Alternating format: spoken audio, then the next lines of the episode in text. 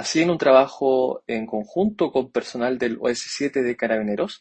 eh, se logró la detención de este imputado justo en el momento en que realizaba eh, una transacción de droga, lo que eh, permitió el ingreso a domicilios tanto en Osorno como en Porranque, logrando incautar dinero en efectivo y más de 2 kilos 800 gramos de cocaína, que equivalen a más de 14.000 dosis de droga. Todo esto evaluado en más de 60 millones de pesos.